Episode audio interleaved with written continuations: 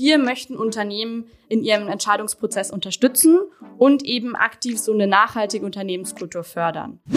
Also sozusagen ein Grundgerüst, wo dann modulare Services hinzugebucht werden könnten. Genau, hätte ich nicht besser sagen können. The Mission ist natürlich eine einzigartige Option, weil man die Möglichkeit bekommt, sich auszuprobieren und auch mal äh, auch sich selbst besser kennenzulernen.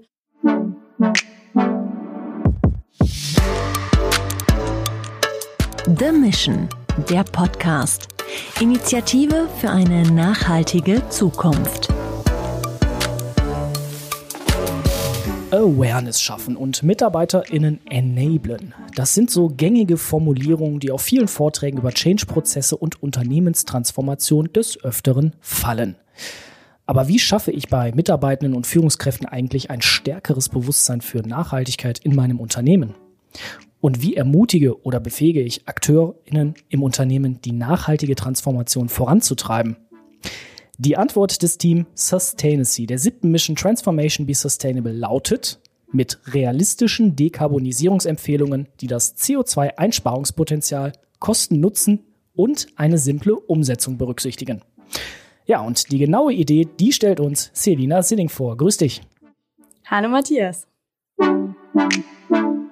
Bevor wir in eure Idee starten, Transformation, ein Riesenbegriff und ein Riesenfeld, in dem man sich tümmeln und austoben kann. Wie ist denn jetzt eure Ausgangslage, dass ihr gesagt habt, wir werden jetzt genau in dieser einen Nische, auf die wir gleich weiter eingehen, aktiv? Genau, also Nachhaltigkeitstransformation ist eigentlich in aller Munde momentan. Das Problem ist nur, dass Transformationen auch mit einer großen Unsicherheit verbunden sind, was dazu führt, dass viele Transformationen scheitern. Das heißt, entweder sie wird gar nicht erreicht oder nicht so, wie sich die Unternehmen das vorstellen. In der Wissenschaft wurde aber gezeigt, dass wenn man die Mitarbeitenden mit einbezieht, dass es dann oft besser vonstatten geht, also dass es dann erfolgreicher ist. Das heißt, wenn man wirklich in das Herz eines Unternehmens schaut, das heißt die Mitarbeitenden mit einbezieht, dann ist es oft ähm, erfolgreicher. Also es muss eigentlich ein Kulturwandel stattfinden. Also sozusagen eine intrinsische Motivation muss im Unternehmen gebildet werden. Genau, genau, von innen nach außen. Und mit dem Wissen im Hinterkopf haben wir uns dann bei der Mission auch weiter mit dem Thema beschäftigt. Und wir stehen ja im engen Austausch mit den Corporate Partners und haben dann festgestellt, dass die Unternehmen eigentlich auch die Mitarbeitenden mehr einbeziehen wollen. Und das Gleiche haben wir auch auf der anderen Seite gemacht. Das heißt, wir haben uns auch die Mitarbeitenden angeschaut und uns deren Wünsche und Vorstellungen genauer angeschaut und haben festgestellt, eigentlich wollen sie auch Teil der ganzen Transformation werden. Es ist aber oft in der Realität relativ schwierig noch. Das heißt, es ist eine Lücke, wo die Unternehmen und Mitarbeiter sich noch treffen müssen. Das heißt, der Wunsch ist da, aber in der Realität ist es noch sehr schwierig. Und da setzen wir an. Ihr habt eine Idee entwickelt, die genau aber eben diese Lücke zwischen Ansatz bzw. Willen zur Transformation und Realisierung schließen soll, sozusagen vom Thinking oder vom Talking zum Doing hin. Genau, zusammen mit Paula und Oriana haben wir Sustainacy gegründet und wir möchten Unternehmen in ihrem Entscheidungsprozess unterstützen und eben aktiv so eine nachhaltige Unternehmenskultur fördern. Und dabei erkennen wir an, dass die Transformation komplex ist und jedes Unternehmen auch individuell. Das heißt, eine individuelle Struktur, aber natürlich auch unterschiedliche Mitarbeiter. Das heißt, auch von der Mitarbeiterseite ist es sehr individuell und das ist, wo wir ansetzen. Das heißt, wir haben einen holistischen Ansatz, bei der wir die Individualität von Unternehmen anerkennen und Managerinnen dann umsetzbare Maßnahmen zur Reduktion von CO2 empfehlen. Wie sieht das konkret aus? Was macht ihr dann genau? Wir fokussieren uns auf drei Aspekte. Das heißt, zum ersten schauen wir auf die Unternehmensziele und Wünsche. Das heißt, haben sie sich vielleicht auch schon öffentlich bekannt, CO2 zu reduzieren, um wie viel?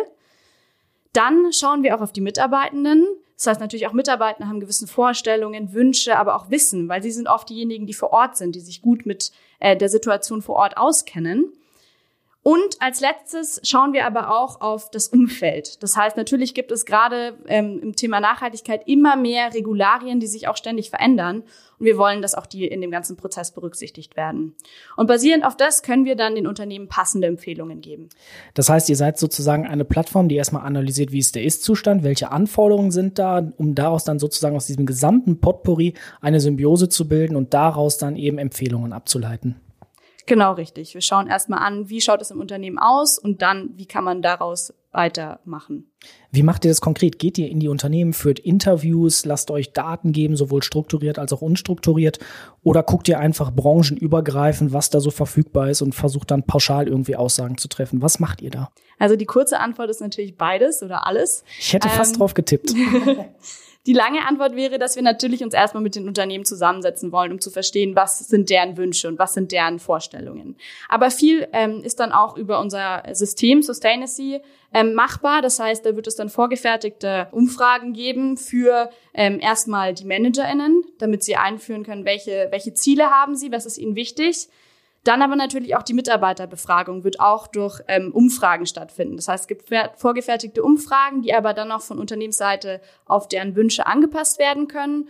Und ähm, der letzte Aspekt, also das externe Umfeld, da ist natürlich auch von unserer Seite einfach viel Input. Ähm, das heißt, viel mit Recherche und auch natürlich zu gucken, was gerade was passiert. Was ist bisher so das Feedback eurer Corporate Partner? Wie unterstützen die euch? Geben die euch Einblicke in die Daten oder sagen die euch bisher, was da so geschieht in den Unternehmen, damit ihr vielleicht da anknüpfen könnt und verbessern könnt? Wie unterstützen euch die Partner bisher? Auch das ist sehr vielseitig. Ähm, also wir sind natürlich da für die Kooperation sehr dankbar, weil es erstmal ganz am Anfang hilft, die Probleme besser zu verstehen. Also nicht, dass man dann eine Lösung entwickelt, die hinterher gar nicht gefragt ist, sondern wirklich zu fragen, okay, wo seht ihr Probleme und wo können wir eine Lösung entwickeln, die auch dann wirklich hilfreich für euch ist. Weiter ist es natürlich dann auch im ganzen Prozess wichtig, Feedback zu bekommen. Es sind Kleinigkeiten wie Dinge, okay, was ist dann jetzt in einem bestimmten Unternehmen machbar, aber auch auf so einer großen Skala, was ist dann wünschenswert, was sind dann vielleicht noch Dinge, die man mit einbringen kann, Dinge, die vielleicht erstmal nicht so relevant sind. Und ähm, da ist auf jeden Fall Feedback immer ein großer Aspekt, auf das wir sehr Wert legen. Wenn du jetzt in wenigen Sätzen euren USP klar rausstellen müsstest, euren Unique Selling Point, wie lautet dieser? Das ist, dass wir wirklich Lösungen oder Lösungsvorschläge entwickeln, die zu einem Unternehmen passen, indem wir eben die drei Aspekte berücksichtigen. Das heißt, nochmal, das sind das Unternehmen und deren individuellen Ziele, die Mitarbeiter, die natürlich auch in jedem Unternehmen individuell sind und einzigartig und das externe Umfeld, das je nach Branche und Industrie auch variieren kann. Was kriegt ihr bisher für ein Feedback von den Corporate Partnern? Was sagen die bisher zu eurer Idee? Also ich habe äh, das Gefühl, dass sie eigentlich schon begeistert sind. Ähm, wir hatten am Anfang auch erst einen anderen Pfad eingeschlagen, den wir dann umwechseln ähm, mussten. Und ähm, ich glaube, dass wir jetzt auf dem richtigen Weg sind.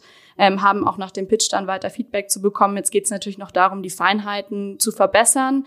Aber ähm, im Großen und Ganzen sind wir auf einem guten Weg, würde ich sagen. Ja, du hast gerade angesprochen, ihr habt einen anderen Weg eingeschlagen. Das ist ja auch immer so ein bisschen charakteristisch für The Mission, für dieses Programm an sich. Was sind so deine Eindrücke? Was nimmst du bisher persönlich hier von The Mission für deine zukünftige Entwicklung oder für deinen jetzigen Stand mit? Also The Mission ist natürlich eine einzigartige Option, weil man die Möglichkeit bekommt, sich auszuprobieren und auch mal äh, auch sich selbst besser kennenzulernen und daran zu wachsen. Und das geht natürlich zum einen daran, dass wir uns einfach wirklich manchmal ins kalte Wasser geschmissen werden und einfach mal machen müssen. Dann natürlich auch gezielte Workshops haben, in denen wir ähm, uns weiterentwickeln sollen und vor allem und am wichtigsten ist es natürlich auch der Austausch miteinander. Bei der Mission wird vor allem darauf geachtet, dass man Menschen rekrutiert, die auch einen gewissen, nicht nur fachlichen anderen Hintergrund haben, sondern auch vielleicht unterschiedliche Persönlichkeiten. Und deswegen muss man ständig sich miteinander auseinandersetzen, das heißt mit sich selbst, aber auch mit dem Team. Und ich glaube, daran wächst man am meisten.